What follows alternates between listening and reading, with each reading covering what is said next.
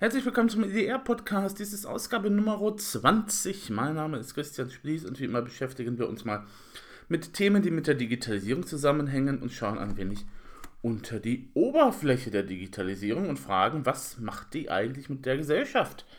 Zum Beispiel, was macht das eben halt mit dem Steuersystem?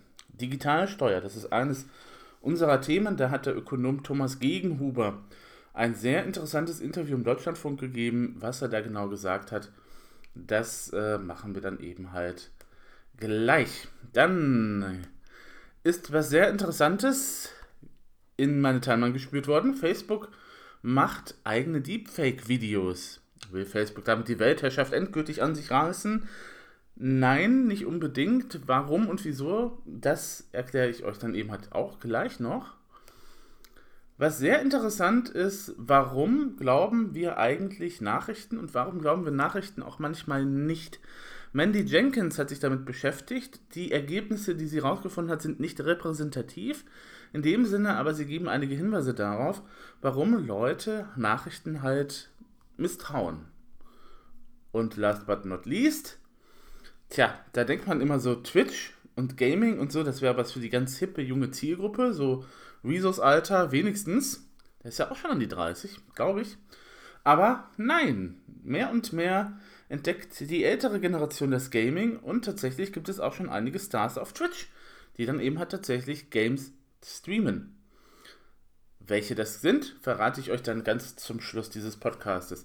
Kommen wir aber zuerst zum Thema, das ein bisschen schwerer ist, ein bisschen heavier, Digitalsteuer.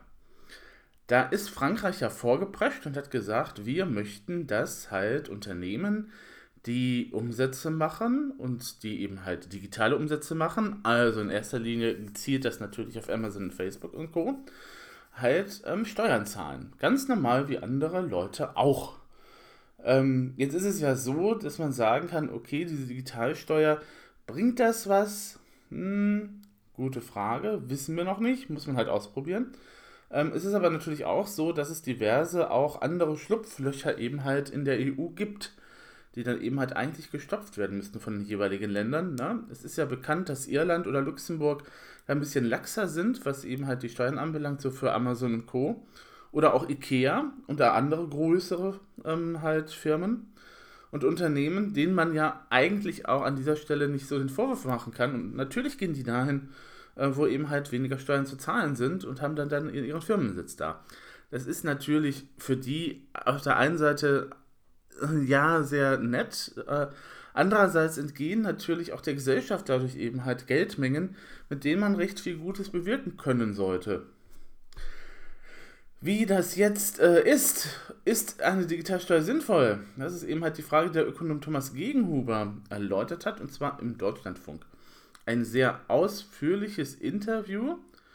Und ähm, wie gesagt, also Frankreich hat einen Alleingang hingelegt im Juni, Juli diesen Jahres und hat eine Digitalsteuer verkündet, nachdem es auch, auch europäische Gespräche dazu gegeben hat. Die sind aber eher nicht so konstruktiv gewesen und Deutschland hat da auch keine gute Rolle gespielt, weil Deutschland dann sich auch nicht unbedingt darauf einigen konnte, eine Digitalsteuer eben halt zu erheben, beziehungsweise die EU hat sich nicht dazu durchgerungen und deswegen hat Frankreich gesagt, Leute, das kann nicht sein, dass das eben halt so weitergeht, wir machen da jetzt was alleine.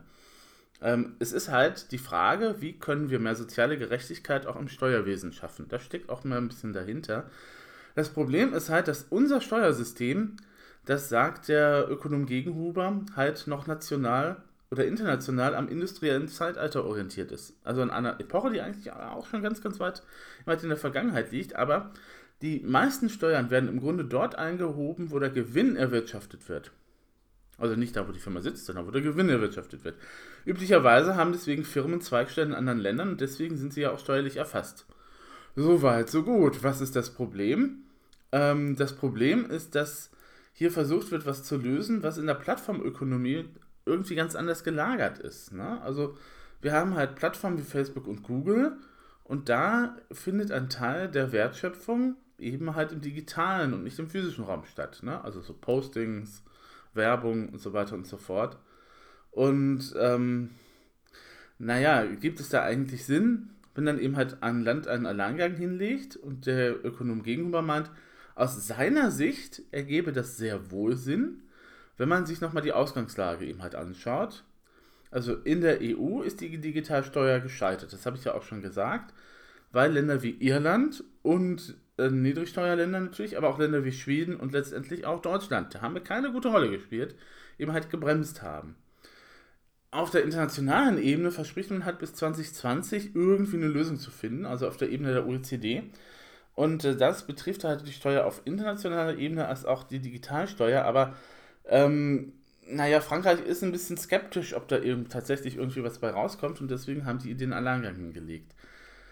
Es ist, sagt der Ökonom, ein bisschen riskant, eine riskante Strategie natürlich, aber er glaubt, dass es auch eine sinnvolle Strategie ist. Denn wenn man jetzt nicht handelt und wenn man jetzt nicht so Referenzen macht, Referenzpunkte schafft für eine digitale Steuer, dann könnte das Thema eben halt wieder mal untergehen im politischen Diskurs, aber auch im Idealen. Und ähm, naja, jetzt ist die Frage, wie viel könnte man damit einnehmen? Es gibt so Schätzungen, so rund von 650 Millionen Euro, die Frankreich mit der Steuer einnehmen könnte. Ähm, und äh, das Problem ist ja auch, dass Donald Trump das Ganze jetzt nicht so ganz gerne sieht. Klar, ne, amerikanische Firmen und äh, der US-Präsident ist ja da in mancher Hinsicht auch ein bisschen sehr merkwürdig manchmal ab und an. Was noch untertrieben ist, glaube ich. Aber ne, Trump mag irgendwie diesen Begriff der Digitalsteuer nicht und hat dann auch gegen Frankreich gewettert auf Twitter. Und ähm, naja, aber wie gesagt, es ist, ist ja nicht nur Frankreich, das das jetzt beschlossen hat. Es waren ja auch Länder wie Großbritannien, Spanien, Italien und Österreich, die ähnliche Pläne hatten. Und ähm, naja, die EU-Kommission ist natürlich nicht allzu sehr glücklich darüber, na, dass Frankreich davor prescht. Die EU-Kommission mag Einzellösungen halt nicht unbedingt, weil das den gemeinsamen digitalen Markt eben halt fragmentiert. Das sind so die Kritikpunkte, die man dann halt haben könnte. Naja, Donald Trump ist nicht glücklich. Naja, also einerseits ist, ist er nicht gerade auch ein Freund von der Tech-Industrie und äh, andererseits ist aber auch klar, er möchte halt nicht, dass andere Leute da in seinen Bereich sozusagen eingreifen. Und äh, ja, das ist dann eben halt so das, was eben halt äh, zur Digitalsteuer so im Großen und Ganzen zu sagen wäre. Es geht, das Interview geht noch ein bisschen weiter. Ähm, aber wenn ihr euch für das Thema interessiert, zum Beispiel was Australien da eigentlich anstellt, auch sehr interessant, dann solltet ihr beim DLF vorbeischauen. Äh, ich habe euch natürlich alles wie immer in den Shownotes verlinkt. Facebook produziert eigene Deepfake-Videos. Was hat Facebook denn jetzt wieder vor? Genügt es nicht, dass sie unsere Daten haben? Genügt es nicht, dass sie regelmäßig unsere Daten an die Öffentlichkeit zerren? Oder liegen? Versehentlich? Naja. Tja, es ist natürlich so, ähm, dass 2020 Wahlen in den USA sind. Das sollte jetzt keinen überraschen. Das ist schon länger so und das ist, steht auch schon fest. Steht ja auch fest, dass Trump sich nochmal zum zweiten Mal ausstellen lassen möchte. Ähm, oh Gott, nochmal vier Jahre mit diesem Idioten. Und dann ähm, ist das natürlich auch so, dass dann eben halt die Furcht vor Wahlmanipulation sehr gegenwärtig ist momentan und dass die großen Konzerne versuchen, sich darauf vorzubereiten. Und wenn Facebook jetzt Deepfake-Videos macht, dann ist das tatsächlich äh, eine Art und Weise, schon mal ein bisschen eben halt der Sache entgegenzuwirken.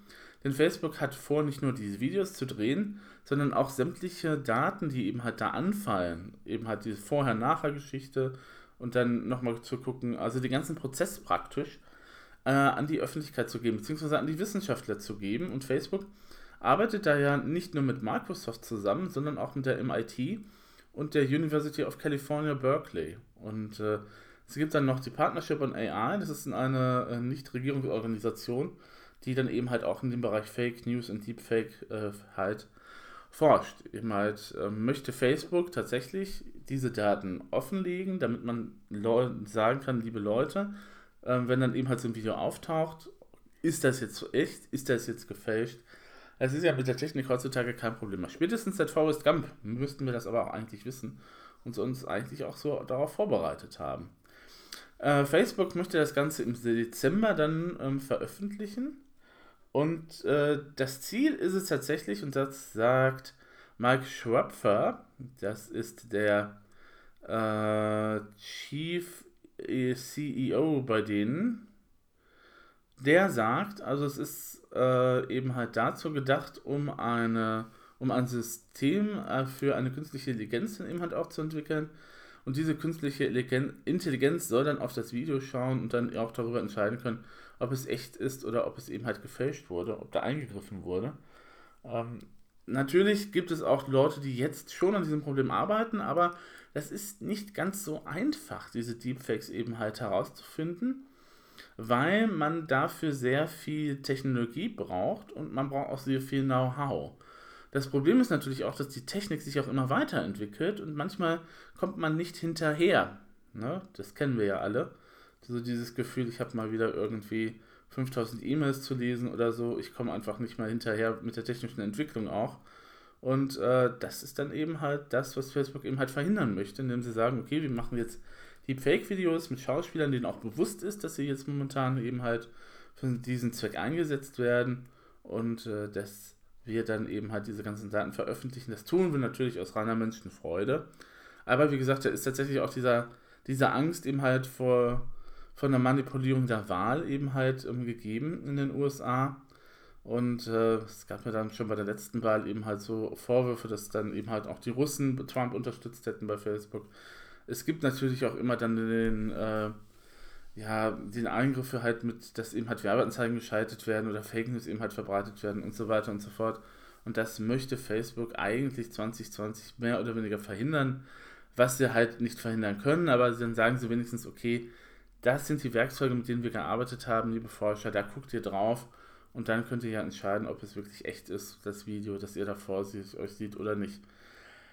Äh, das ist natürlich für die, für die für wissenschaftliche Forschung durchaus super, Jetzt ist natürlich die Frage, wie erkennen wir denn eigentlich, wir als normale Nutzer, eben halt diese Deepfakes? Können wir die erkennen?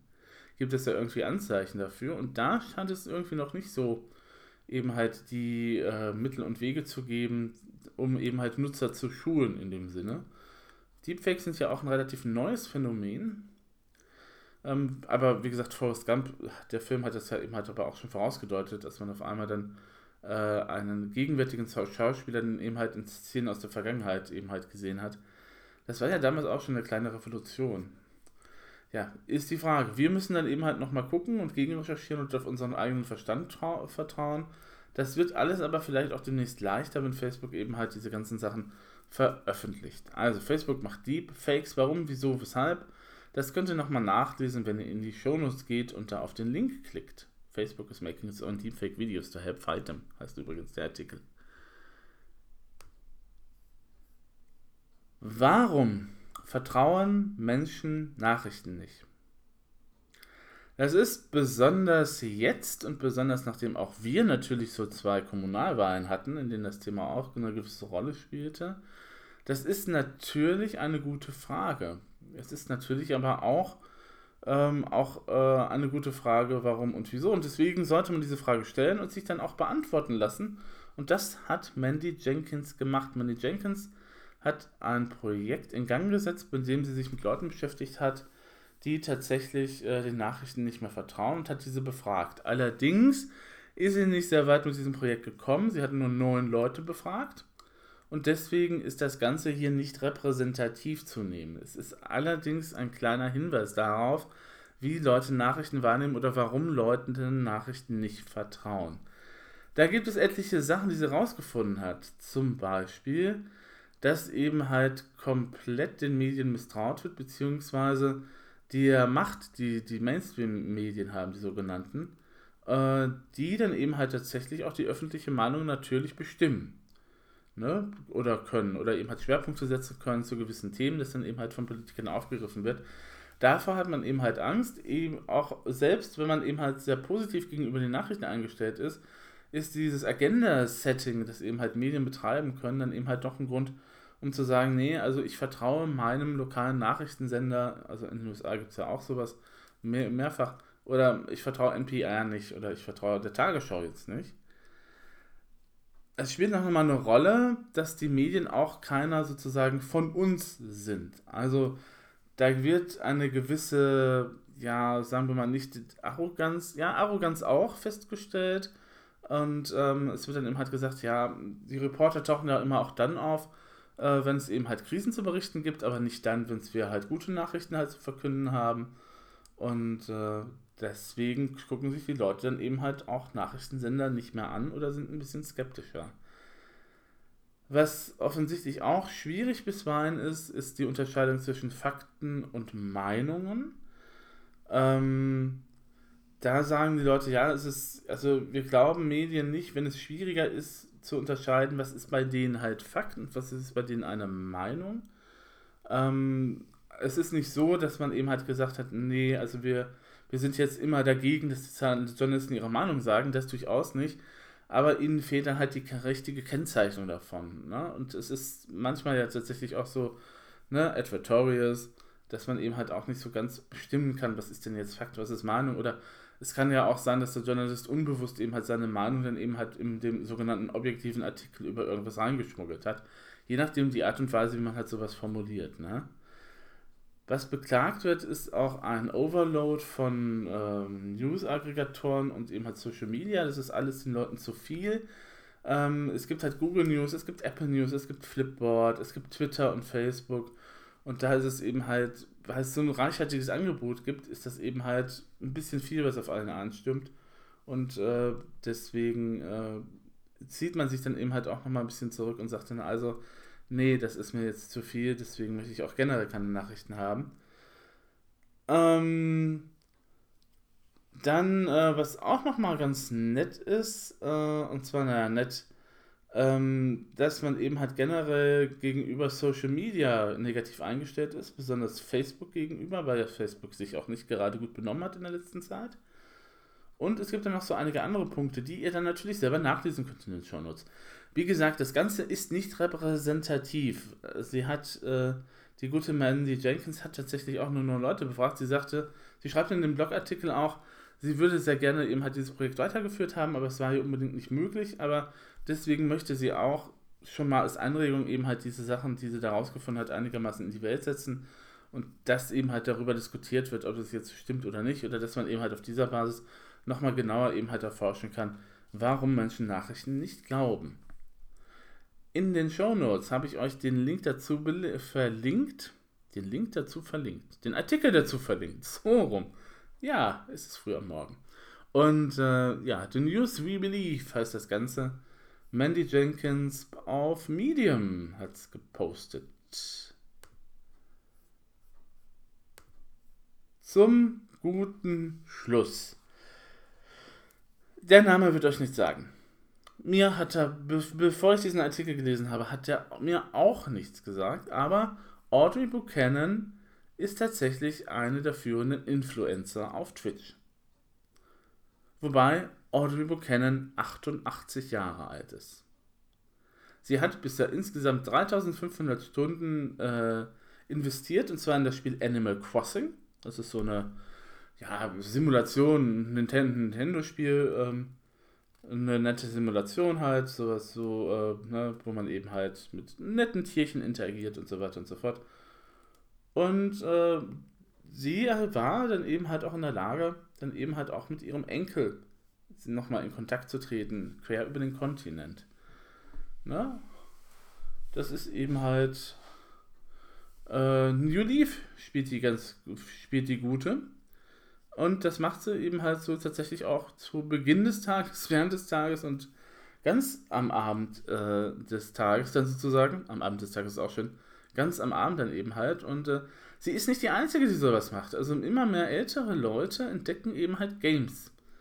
Das ist jetzt nicht unbedingt so, dass die jetzt bei Doom einsteigen würden oder eben halt bei Gears 5 eben halt mitmachen würden. Aber sowas wie Animal Crossing ist natürlich ähm, sehr beliebt und auch andere Simulationen.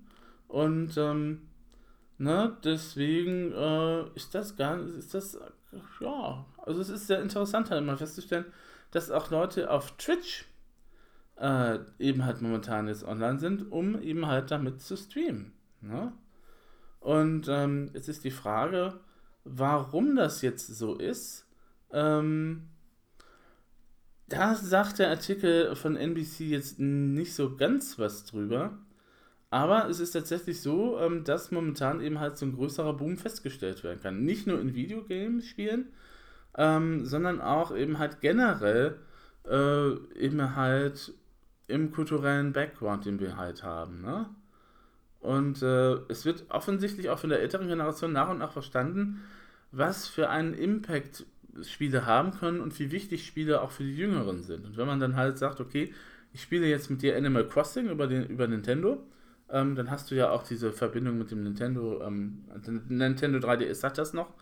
Äh, du kannst online dann eben halt auch mit jemandem spielen und ähm, das ist dann natürlich auch so eine Art und Weise, nochmal Kontakt zu halten. Ne? Ähm, ja, der Artikel sagt dann auch, äh, Videogames werden tatsächlich äh, generell auch eher mit jüngeren Leuten assoziiert, aber es ist tatsächlich so, dass dann die älteren Leute mehr und mehr im Kommen sind. 2016 gab es eine Studie von der American Association of Retired Persons und der Entertainment Software Association, also von beiden. Und der zufolge sind 38% der Amerikaner, die spielen, älter als 50 und äh, die äh, sind dann tatsächlich auch so, dass sie auch täglich eben halt zugange sind. Und sie spielen online. Ne? On a range of platforms steht hier also, ob mobil, über Konsole oder Computer, sie spielen aber auch online, tatsächlich. Und ähm, Alison Bryant, ähm, sie ist für diese uh, Association of Retired Persons Entertainment Software Association, ha, AARP, äh, ist es abgekürzt, halt die äh, ja, Senior Vice President. Und äh, sie sagte, ja, wir sehen tatsächlich eine, einen Anstieg und äh, sie wollte jetzt nicht unbedingt mit Nummern rausrücken, aber es wird eine Studie geben, die eben halt die AARP in diesem Jahr noch veröffentlichen wird. Ähm, da, Spiele sind durchaus nützlich. Äh, einige Formen der Cognitive Stimulation äh, können eben halt zurückgedrängt werden. Es wird auch tatsächlich von einigen Therapeuten schon eingesetzt, um äh, Alzheimer ein bisschen eben halt zu bekämpfen, also oder andere Formen von äh, Demenz. Und äh, das ist tatsächlich so, dass ja Spiele auch sehr, teilweise auch sehr komplex angelegt sind. Also so eine Wirtschaftssimulation, da kannst du jetzt tatsächlich ins Untermenü des Untermenüs des Untermenüs gehen. Und solche Dinge können tatsächlich auch so ein, so ein äh, mentales Workout für Senioren sein, ähm, sagen die Experten. Und äh, es ist aber nicht nur das, der einzige Vorteil, den man dann halt hat mit 50 oder 60, ähm, es gibt tatsächlich auch soziale Aspekte, die halt eine Rolle spielen, ähm, weil man eben halt online mit anderen Spielern unterwegs ist und ähm, ja, dann tatsächlich auch eine Followerschaft, gibt es das auf Deutsch? Also äh, dann eben halt tatsächlich ein Netzwerk aufbauen kann auf YouTube und Twitch. Also es gibt tatsächlich ältere Leute, die auf Switch streamen. Ähm, ne? Und äh, das ist eine sehr interessante Entwicklung. Und äh, da, wer nochmal genauer was in sich da anlesen möchte, nochmal reinschauen möchte, ähm, zum Beispiel tatsächlich mal so einige Tipps haben möchte, wer denn das tatsächlich bei YouTube oder bei Twitch tatsächlich online unterwegs ist, sollte in den Artikel reinschauen. Ähm, ich finde das sehr interessant. Ähm, einerseits dann dass die ältere Generation jetzt eben halt, wie das meistens so ist bei technischen Entwicklungen, ne, die Jungen sind voran. Das ist erstmal so ein Thema, was die Jungen betrifft. Sieht man, wir kennen das alle von Plattformen wie Facebook her, da waren zuerst die Jungen, dann kamen eben halt auch die Mütter und jetzt sind dann halt die Großmütter da. Das natürlich für die Jugendlichen dann eben halt nicht sehr geil ist und deswegen sind sie ja auf anderen Plattformen dann wieder unterwegs, aber das ist ja dieses sich abgrenzen wollen von den, den Erwachsenen. Und, ähm, aber das wird eben halt genutzt und es wird allmählich dann auch anerkannt, dass Spiele eben halt tatsächlich auch einen wertvollen Beitrag für die Gesellschaft eben halt leisten können. Also, ne, also wenn dann wieder mal eine Debatte um Kinderspiele auftaucht, weil mal wieder so ein Idiot eben halt amok gelaufen ist und der hat vorher, was weiß ich, 5000 Stunden Doom gespielt oder so. Ja, kann man ja heutzutage auch mit äh, Steam halt auch feststellen, wie oft irgendwas gespielt wird. Ähm, dann ähm, ist das eben halt, ja, das ist dann halt bedauerlich und da muss man darüber reden. Aber ähm, andererseits kann man dann auch sagen, also Videospiele haben durchaus auch positive Vorteile und diese positiven Vorteile sollte man auch nochmal genauer untersuchen. Das macht die AARP ja auch. Da gibt es ja dann die Studie in diesem Jahr auch noch, Ende des Jahres, und dann kann man nochmal da gezielt reingucken. Ich habe da auch ein Auge drauf, um euch dann eben halt nochmal ein bisschen berichten zu können, wie das halt dann äh, die Ergebnisse mit den Ergebnissen aussieht. Ja. Hm. Wie gesagt, ein sehr, ein sehr netter Artikel, ein sehr informativer Artikel eben halt bei NBC News. Ihr findet die Links in den Show Notes. Am 21. und 22. Oktober gibt es ein großes Event in Bochum in der Jahrhunderthalle. Da wird es um Digitalisierung gehen. Das heißt, wir sind natürlich vor Ort, der Frank Tendler und ich. Frank hat das Ganze organisiert. Man kann sich noch anmelden. Ähm, Infos gibt es in der IDR Facebook-Gruppe. Die ist öffentlich und offen für alle. Also IDR Facebook ähm, solltet ihr schon mal googeln, dann findet ihr die garantiert. Und äh, da gibt es nochmal Infos genauer dazu, was am 21. und 22. stattfinden wird. Ich habe schon die, die Pläne gesehen und äh, die organisatorischen Sachen. Und ich muss sagen, da freue ich mich richtig drauf. Das ist mal komplett was anderes als das, was man sonst hat. Ähm, wenn ihr dann bei Kirchens aktiv seid, also mit der Kirche was zu tun habt, dann sehen wir uns vielleicht natürlich im September in zwei Wochen. Und zwar am 13. 14. das Wochenende Samstag, Sonntag. Da muss ich mal nicht Orgel spielen und habe dann eben komplett freie Zeit, mich dem Barcamp zu widmen. Ne, dem Barcamp Digitale Kirche oder BC Kirche Barcamp. Wie der Hashtag so heißt. Nein, der Hashtag heißt BC Kirche. Aber es ist natürlich ein Barcamp.